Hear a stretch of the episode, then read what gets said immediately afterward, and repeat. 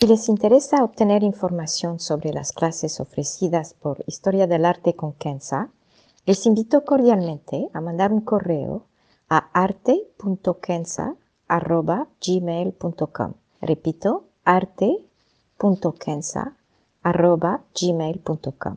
Muchas gracias. Hiring for your small business? If you're not looking for professionals on LinkedIn, you're looking in the wrong place. That's like looking for your car keys in a fish tank.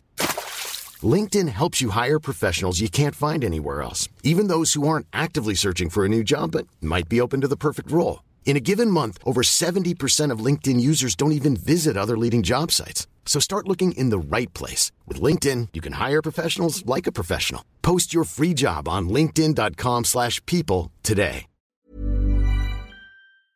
Historia del arte con Kenza.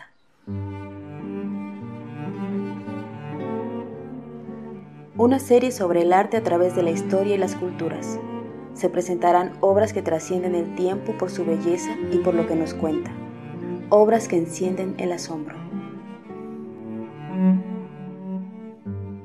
Buenos días. Hoy veremos una obra sorprendente, una obra de un pintor que hoy en día está muy querido por el público en general. Una razón obvia es el realismo, o para usar un término académico, el expresionismo de sus obras. Pinta la realidad como es y le da un aspecto casi teatral, con un uso muy especial de la luz. Se trata de Georges de la Tour y la obra que veremos es su Magdalena Penitente, que está en el Metropolitan de Nueva York. Existen tres obras sobre el mismo tema de Georges de la Tour. Dos están respectivamente en el Louvre en París y en el Museo de Nancy, también en Francia, pero quise hacer el podcast sobre esta, la del Metropolitan, por el fenomenal detalle de la vela y de su reflejo. Antes de hablar de la obra, veremos quién era Georges de la Tour muy brevemente. Muy brevemente porque se sabe muy, muy poco sobre este señor. Una razón es que entre el siglo XVII y 1922, para ser exacta, la gran mayoría de sus obras fueron atribuidas a otros pintores, entre otros Guido Remi, Gentileschi y hasta Zurbarán o Velázquez. Pero a partir de 1922, gracias a un historiador francés, poco a poco, los expertos se dan cuenta que muchas obras son de otro pintor, y es de la. Su firma, que aparece a veces y a veces no aparece, dice textualmente Georges de la Tour, peintre ordinaire du roi, es decir, Georges de la Tour, pintor ordinario del rey. Si trabajaba por el rey, que entonces fue Luis XIII, no se sabe a ciencia cierta. Pero lo que sabemos es que conoció a un joven Luis XIV porque existe un retrato de Luis XIV como adolescente hecho por de la Tour. Después de 1922, entonces, sus obras empiezan a llevar ya su nombre en varias exposiciones, pero hay que esperar hasta 1972 para tener la primera exposición dedicada únicamente a sus obras. Esta exposición toma lugar en el Museo de l'Orangerie en París y hoy se estima que Georges de la Tour pintó 71 obras en total. Con el interés que sus obras suscitaron, obviamente se ha buscado saber más sobre este personaje. Investigadores nos dicen en sus escritos que Georges de la Tour era del norte de Francia, de Lorena, para ser precisa, que sus padres eran panaderos, que estudió arte en la ciudad de Nancy, en el norte de Francia, que se casó, que no tuvo hijos y que vivió en una ciudad llamada Lunéville, también en el norte de Francia. Y es todo. Todo el resto sería puramente especulativo. Para poder entender a Tour como artista, que es lo que nos interesa, y quizás también ayudarles a entender mejor sus obras cuando las ven, me permito entonces entrar de lleno a la obra de hoy. Creo que es la manera más adecuada. La obra entonces. Inmediatamente, al ver la obra, uno reconoce el estilo de Tour. Es barroco, sin serlo, es estilo Caravaggio, sin serlo, es estilo Zubarán, sin serlo. Me explico. La influencia de Caravaggio no se puede negar y se ve especialmente en sus primeros cuadros y en su manejo del oscuro. Pero a lo largo de su carrera vemos a Dolatour definir su propio estilo, su propia manera de usar la luz, la oscuridad, los detalles, la sencillez de los fondos. Lo que rinde las obras de Dolatour, lo que son también, es su técnica de cómo aplicaba la pintura sobre el lienzo. Si se acercan a sus obras verán trazos marcados en algunas partes, mientras que en otras partes uno se pregunta cómo puso la pintura, porque no se ve ni un trazo. Por ejemplo, en esta obra que tenemos de María Magdalena, vemos claramente el trazo del pincel en la manga blanca de su vestido. Pero si ven la piel de su brazo que sale de esta manga, parece hecha de porcelana o de cera, tal y como sus manos. En las obras de Dolatour tenemos silencio, tenemos vacío, un vacío muy intenso, muy similar a Caravaggio, de hecho, pero muy al estilo Dolatour. En esta obra vemos una María Magdalena en silencio, meditando sobre su propio estado. Mientras que la obra se llama Magdalena penitente, en realidad es una Magdalena más compleja que Dolatour nos presenta. Y me explico. Acérquense si pueden a la obra y por eso les aconsejo verla en la página del Met de Nueva York, ya que tiene una excelente resolución y pueden enfocarse en sus detalles. Así que acérquense a la obra y vemos juntos algunos detalles. Primero, el tema es un tema típico de la época del barroco, una Magdalena penitente con un cráneo. El cráneo representa la muerte y Magdalena está meditando sobre ella. Pero aquí no es una Magdalena penitente propiamente dicho, a pesar de que ya está vestida de un vestido de penitencia por su sobriedad y que ya no lleva sus joyas, pero sus joyas allá están.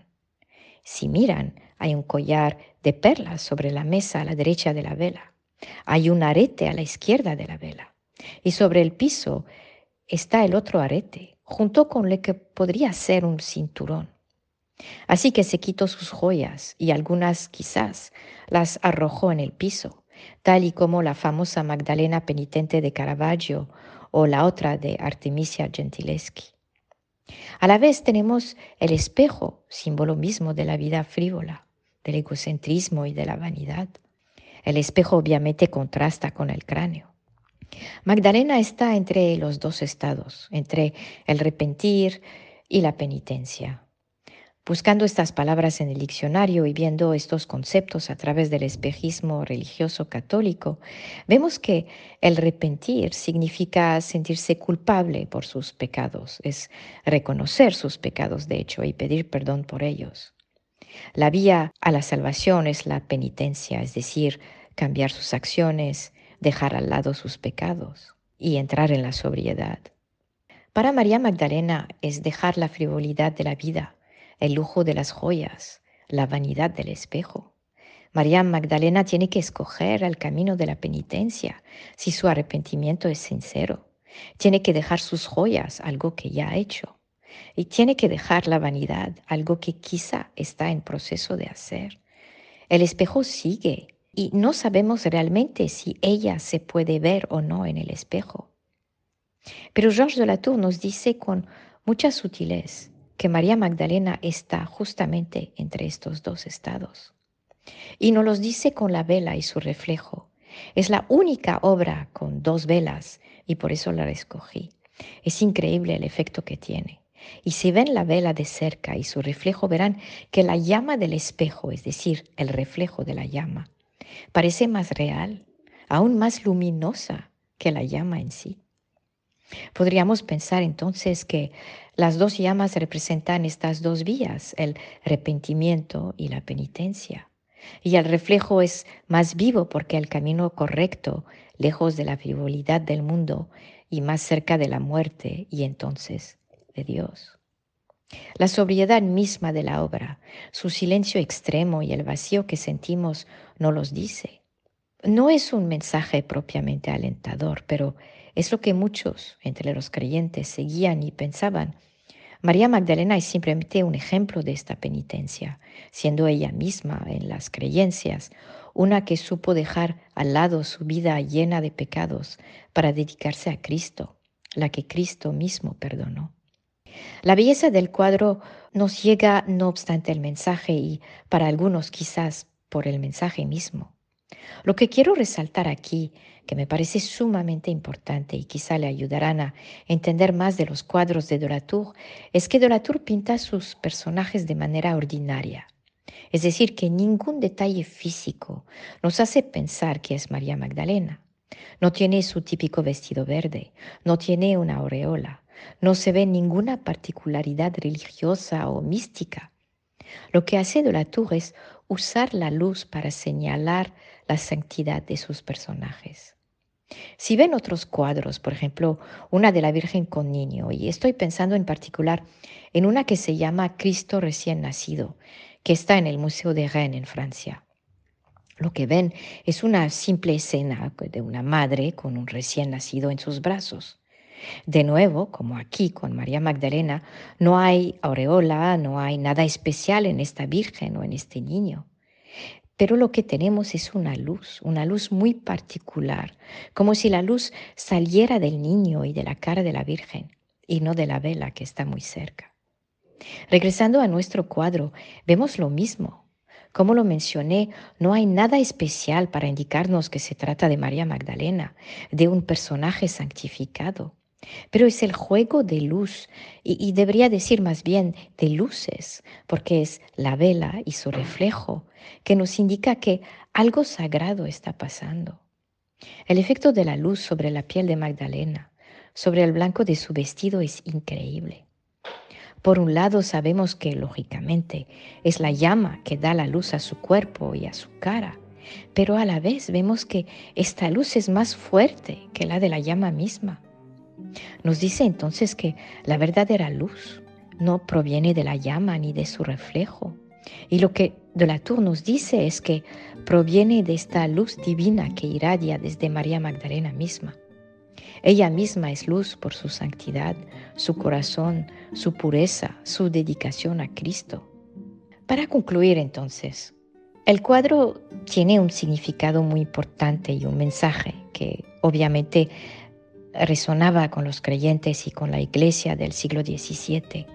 Hoy lo vemos quizás de otra manera. Lo que vemos es una obra exquisita, con juegos de luz que nos deja fascinados, con un silencio que nos rinde silenciosos, con una presencia tranquila que nos da ganas de sentarnos junto a la vela, con una belleza que nos da ganas de tocar las telas.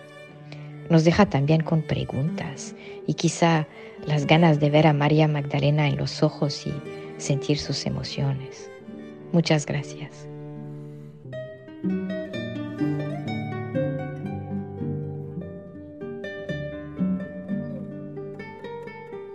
Historia del arte con Kenza.